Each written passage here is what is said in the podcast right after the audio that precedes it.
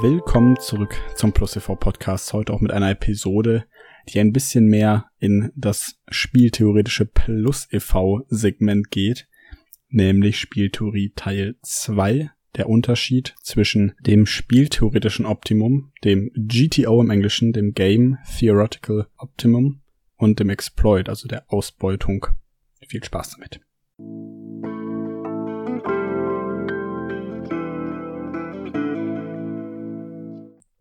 Um diese beiden spieltheoretischen Beispiele in dieser Folge genauer zu erklären, möchte ich einmal das Pokerspiel wieder heranziehen. Denn GTO, also das Game Theoretical Optimum und der Exploit sind zwei Möglichkeiten, eine sehr gute und gewinnbringende Strategie aufzuziehen, zu spielen und eben, und das ist wichtig zu verstehen, auf lange Sicht durch das GTO oder eben in einer etwas kurzfristigeren Art und Weise durch den Exploit ein sehr ausgewogenes Spiel spielen kann und somit seine Gegner überlistet.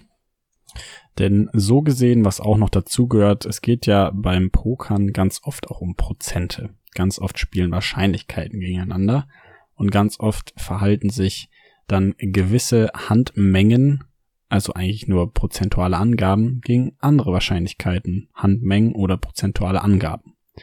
Und um das einmal vereinfacht darzustellen, im 1 gegen 1 möchte ich ein anderes Spiel benutzen, nämlich Schere, Stein, Papier, um das einmal einfach an dich weiterzugeben. Also stell dir vor, wir spielen jetzt Schere, Stein und Papier gegeneinander. Die Regeln sind ja bekannt. Das machen wir jetzt nicht nur einmal, sondern unendlich oft. Dann kann man das in mehreren Richtungen eben analysieren und betrachten, wie unser Spiel sich gegenseitig ändert. Und auf der einen Seite gibt es eben die Art der Ausbeutung und auf der anderen Seite gibt es das Spiel theoretische Optimum.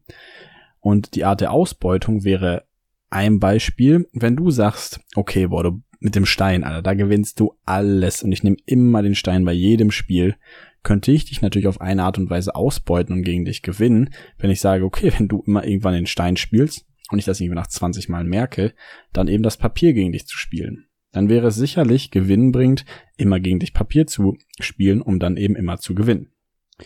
Ein einfaches Durchmischen von Schere, Stein und Papier würde eben nicht mehr so viel Gewinn machen, wie das Ausbeuten deiner vielleicht doch eher einseitigen Strategie mit dem Stein. Und das könnte man jetzt ja auch irgendwie anpassen, wenn du alle 10 oder alle 20 Mal dann aber deine Form wechselst, also Schere oder Stein oder Papier in einem, in einem anderen wechselnden Takt benutzt, dann würde es für mich zwar schwerer sein, das rauszufinden, aber diesen Takt könnte ich ja beispielsweise immer noch verstehen und du würdest immer noch eine Möglichkeit darbieten, dich exploiten, also ausbeuten zu lassen. Und die darauf folgende Überlegung, jetzt angelehnt an das GTO, das Spiel theoretisch Optimum, wäre dann, welche Strategie ist so angelegt, dass ich ohne Information, in dem Fall und auch auf unendlich lange Zeit, so spiele oder du so spielst, dass du nicht mehr auszubeuten bist. Und, weißt du's? Es ist eigentlich ganz einfach. Denn wenn wir beide anfangen, Strategien zu entwickeln, die nicht auszubeuten sind, dann dürften wir keine Muster erkennen. Keine Muster, die irgendwie ansatzweise darauf hindeuten, aha, da und da machst du die und die Sache so regelmäßig, dass ich das irgendwann verstehe. Und der einfachste Weg, um das zu machen, wäre, alle drei Formen, Schere, Stein und Papier, einfach in einer zufälligen Reihenfolge zu spielen. Das heißt, ich weiß nicht, wann du welche Sache spielst und ich kann mich nicht daran anpassen. Das wäre jetzt beim Schere, Stein, Papier spielen das spieltheoretische Optimum, einfach immer eine zufällige Form zu spielen. Das heißt, wenn du das nächste Mal von deinen Freunden zu einer Runde Schere, Stein, Papier rausgefordert wirst, weißt du jetzt, wie du am gewinnbringendsten Schere, Stein, Papier spielst. Nämlich, du solltest damit anfangen, ohne Informationen, eine zufällige Reihenfolge dieser drei Formen zu spielen und dann, wenn du Informationen hast, möglichst genau dich daran anzupassen, was beim Gegner die mögliche Schwäche ist, das mögliche Muster, um dann dagegen zu exploiten. Also am Anfang GTO und bei sehr viel feineren Informationen, die du hast, dann anfangen zu exploiten. Und tatsächlich ist es jetzt bei einem Pokerspiel, was natürlich deutlich komplexer ist als Schere, Schein, Papier, immer die Frage, was ist der bessere Ansatz? Soll ich jetzt GTO spielen? Soll ich jetzt die Spieler exploiten? Wie kann ich am wenigsten exploitbar sein? Und wie es ist am schwersten gegen mich zu spielen? Denn Wenn man das mal weiterdenkt, dann ist es natürlich so, dass die gewinnbringste Strategie nachher auch die ist, die du spielen wollen würdest, einfach aus dem Grund, weil du damit am meisten Gewinn machst, wenn du denn eine Gewinnabsicht hast. Das heißt, meine Art und Weise, auch darüber nachzudenken, war immer, ich möchte möglichst genau wissen, was dieses GTO ist und dann eben auch mich damit auskennen, wie ich denn mein Gegenspiel am besten exploiten kann. Das heißt, in dem Fall brauche ich ein solides Fundament, wo ich einfach gegen einen undefinierten Spieler gut spielen kann, also GTO. Und je definierter er für mich wird, desto einfacher ist es für mich, ihn zu exploiten und möglicherweise größere Gewinne zu machen.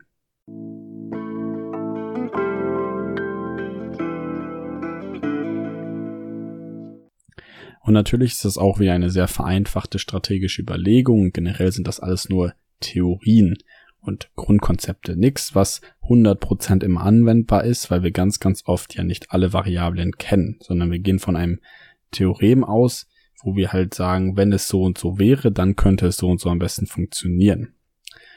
Und ich hoffe, dass du mit der Folge ein bisschen Spaß hattest, einfach aus dem Grund, weil mich diese Spieltheorie immer fasziniert, man gewisse Sachen damit ja auch immer übertragen kann, anpassen kann und auch im Alltag hin und wieder darüber stolpert.